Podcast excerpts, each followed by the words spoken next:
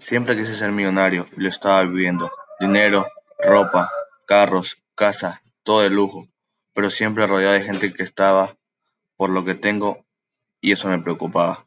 La vida humilde era muy diferente. No tenía nada de esos lujos, pero sí gente que me quería de verdad, que no le importaba cómo me vestía, pero sí cómo estaba.